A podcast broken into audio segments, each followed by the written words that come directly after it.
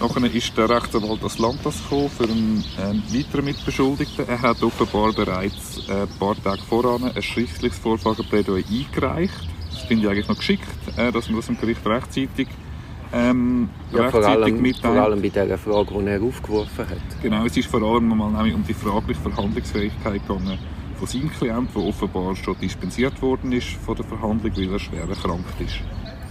Man hat dann auch gehört, dass er nicht mehr einvernahmefähig ist.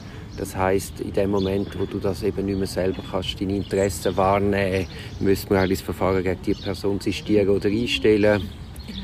Ja, es lange nicht, wenn der Verteidiger an deiner Stadt das Recht kann wahrnehmen kann, sondern du musst selber auch noch in der Lage sein, dem Prozess zu folgen.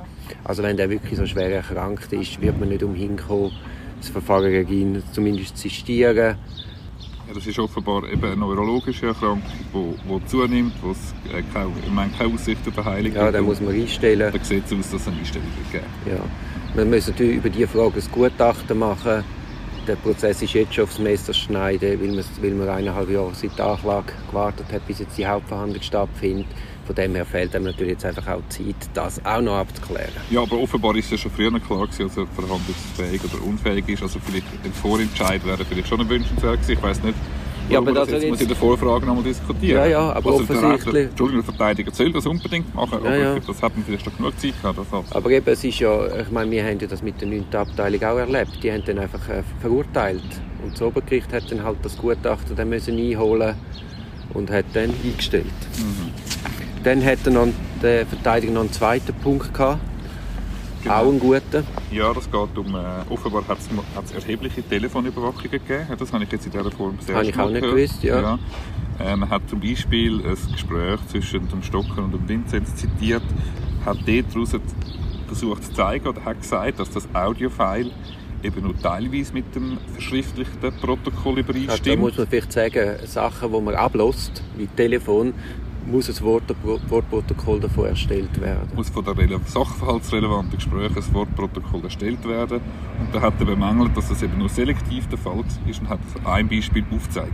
Also man hat das spezielle Protokoll, hat es eben, glaube nur eine Zusammenfassung von dem Gespräch drin gehabt und nicht wortwörtlich. Und dabei ist halt, wie es halt so ist, wenn die Sichtweise auf Überführung gerichtet ist, dann tut man einfach das Entlastende nicht sehen oder zu wenig gewichten und das ist dann halt in das Wortprotokoll nicht eingeflossen. Genau. Offenbar bestehen aber die Rohdaten von all diesen Aufnahmen, von all diesen Telefongesprächen. Die Rohdaten scheint die Verteidigung auch die Möglichkeit von der Einsicht zu haben. Es ist einfach nicht, es ist weder sortiert noch irgendwie richtig ja, ja, aber kannst natürlich nicht alle Telefone, die sie abgelesen haben, nachlesen. Genau.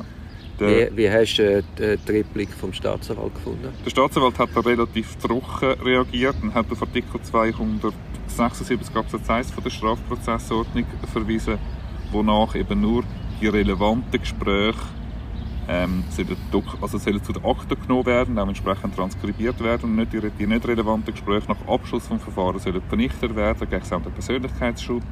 Es geht auch am Telefon hat man wie eine Art Anspruch auf gedankenlose Äußerungen. Vielleicht nicht im Gerichtssaal, hat er gesagt, aber im Telefongespräch. Und äh, das ist ein massiver Eingriff, sagt der Staatsanwalt zu Recht, in, die Persönlichkeit. Und darum wird das vom Gesetzgeber explizit so vorgesehen. Ist ja wie eine Art eine Lex Specialis zu den allgemeinen äh, ja, das Dokumentationsvorschriften. Das überzeugt jetzt aber nicht unbedingt, weil der Verteidiger hat ja explizit ein Telefongespräch angesprochen und auch können gut zeigen dass man Zeug unterschlagen hat. Natürlich nicht bewusst. Und das ist also wirklich etwas von einer Perspektive und am Anfang von einer Strafenuntersuchung kannst du einfach auch noch nicht richtig abschätzen, was dann hinten raus wirklich entscheidend könnte sein oder ist. Ja, jedenfalls hat der Kollege aus Land das ein bekanntes, äh, bekanntes Problem adressiert, absolut zu Recht, das ist wirklich äh, man hat immer wieder Verdacht, dass da äh, selektiv und wirklich ähm, einseitig zum Nachteil von der beschuldigten Person äh, aus diesen Audiofiles zitiert wird. Ja, aber ich glaube, das passiert nicht unbedingt bewusst, sondern es ist einfach der Fokus von der polizeilichen Arbeit, ist auf Überführung und die können den Fokus gar nicht haben, was könnte in dem Moment entlastend sein. Das, das interessiert es gar nicht. Hast du völlig recht. Ich meine, auch wir, wenn wir mit in der Verteidigung sind, hören wir lieber die entlastenden Sachen als die belastenden. Ja, ja. Das hören wir auch. Das ist sicher ein Teil von der Rolle, ja. Dann ist in diesem Zusammenhang auch noch eine Legende auftreten. Genau. Der Kollege Nobel.